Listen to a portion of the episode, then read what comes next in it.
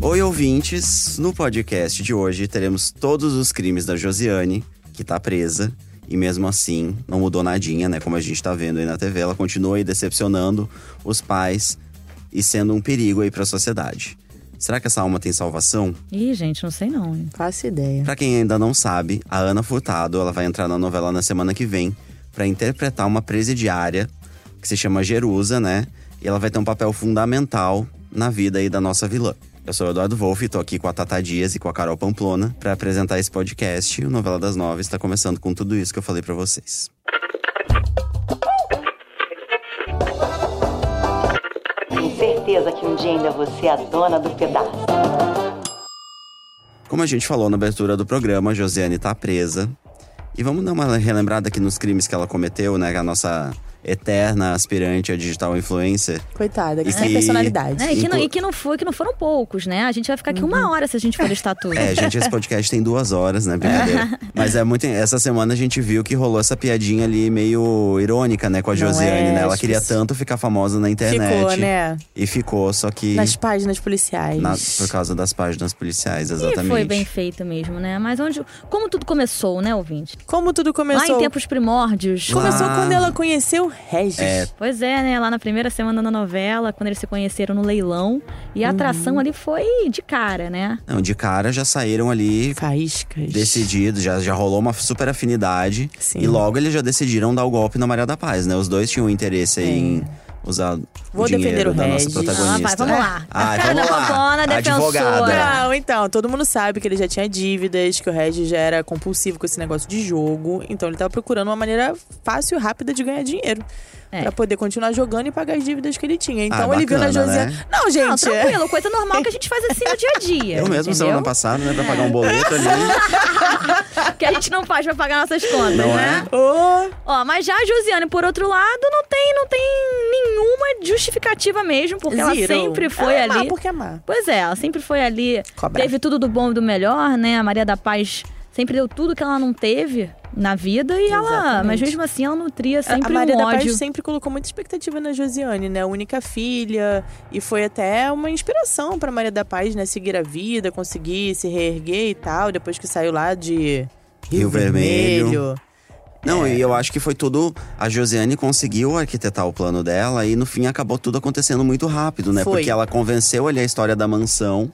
Nisso, a Maria da Paz já estava casada com o Regis. E aí, lá na mansão, ela, ela se aproveitou né, daquele grande espaço, daquela casa imensa, pra se encontrar com o Regis ali, Uhum. Nossa, né? aquilo que eu achava mais absurdo, No gente. na mesmo mesma teto que a mãe. casa. Ah, que coisa É, Foi um horrorosa. pesado. e aí Péssimo, a gente É, baixo viu a nível. Maria da Paz acabou dando um tiro ali, né, no susto, né, no flagra. Foi, foi. E aí ela foi presa pra averiguações e quando ela voltou, a, Ma- a Josiane já falou: "Você não mora mais aqui" e a Tá fábrica fora. também já não era mais dela. Tá expulsa. E aí ela começou, né? Ela teve esse enriquecimento muito rápido.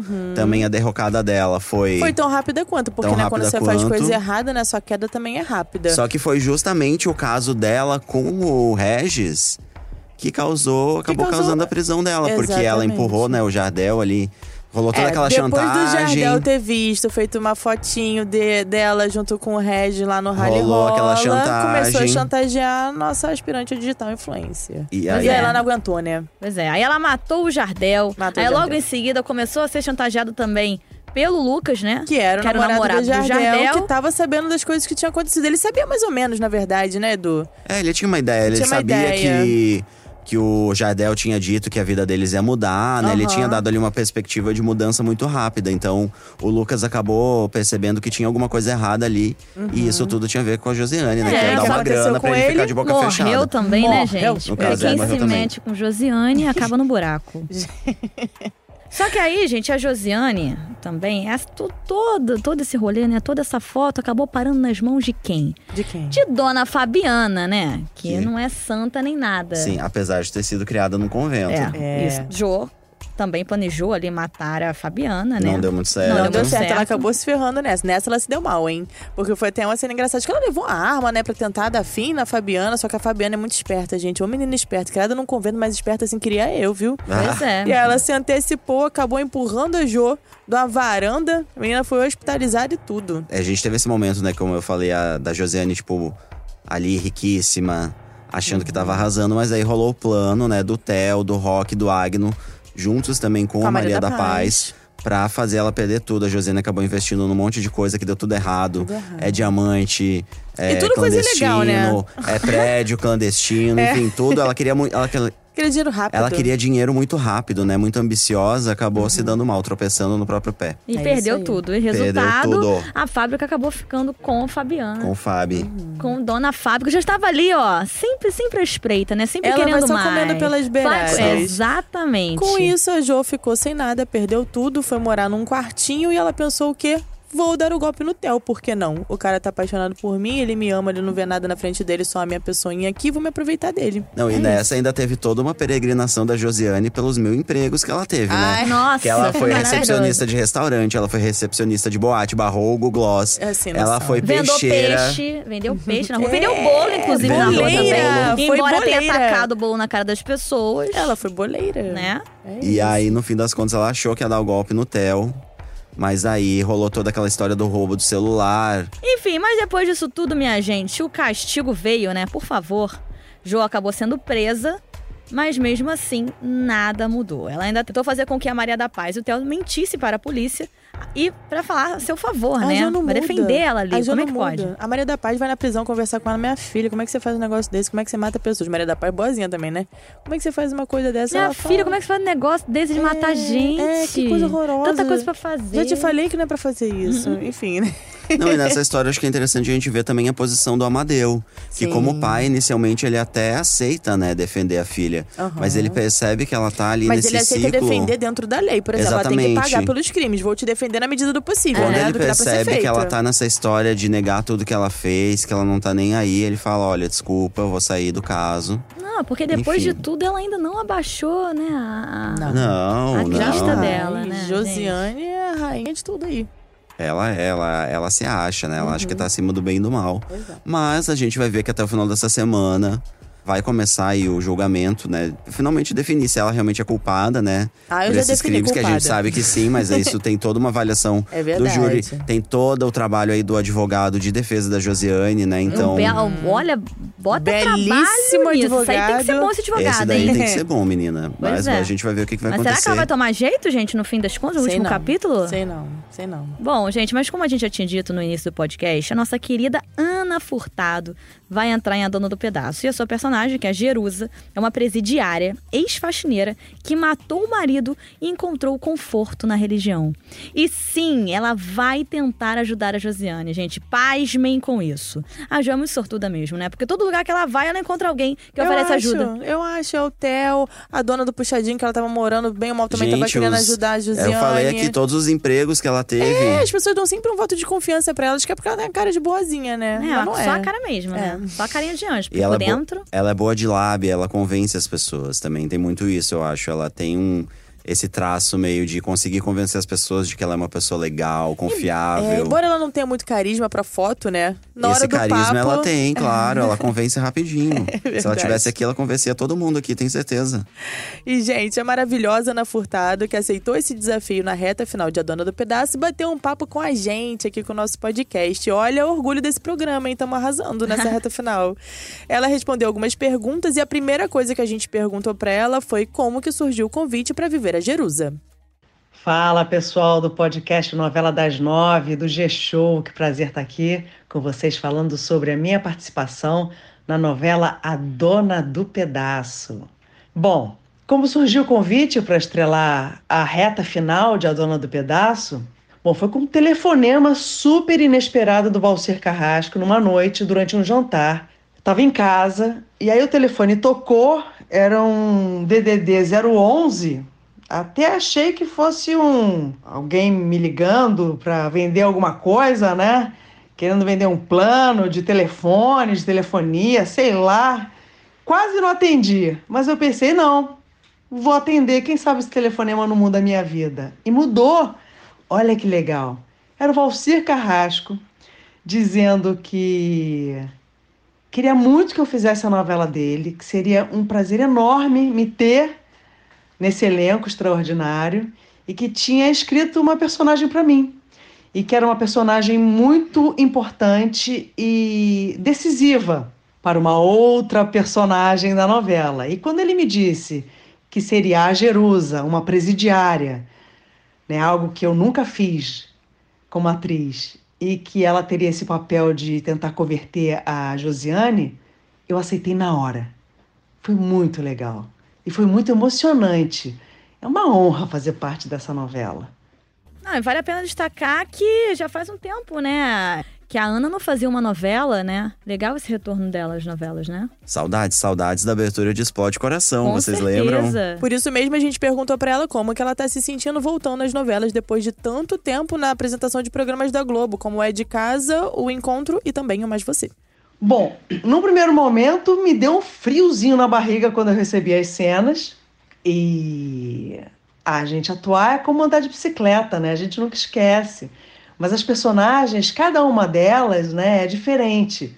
E a nossa vivência faz com que a gente vá criando gavetinhas, né? Gavetinhas de sentimentos, de recordações, de imagens, de referências dentro da gente. Então a Jerusa me fez abrir umas gavetas muito interessantes, emocionais, sabe? E estou me sentindo muito bem nesse, nesse papel, é, em poder atuar de novo. Já sou muito fã da novela, desde o primeiro capítulo, não perco um, vibro com cada cena, com cada participação. E de repente, fazer parte dela, né? É um sonho para mim. Gente, no G-Show tem uma matéria muito legal, cheia de fotos, mostrando a transformação da Ana na Jerusa. Além de ficar totalmente sem maquiagem, já que ela faz uma presidiária, né? Ela também escureceu os cabelos e colocou o aplique. A Ana comentou com a gente sobre essa mudança e deu detalhes sobre a personalidade da Jerusa. Saca só. A Jerusa é uma mulher muito simples, simples mesmo. E na cadeia ela tem como maior vaidade a fé, o amor, a empatia com a próxima, com a presidiária que está perto dela, que precisa de uma palavra de fé, de conforto, de amparo. Então a Jerusa é essa mulher, essa mulher que fala muito alto com o coração, muito generosa. Então Jerusa é muito simples tem os fios longos, cabelo preso.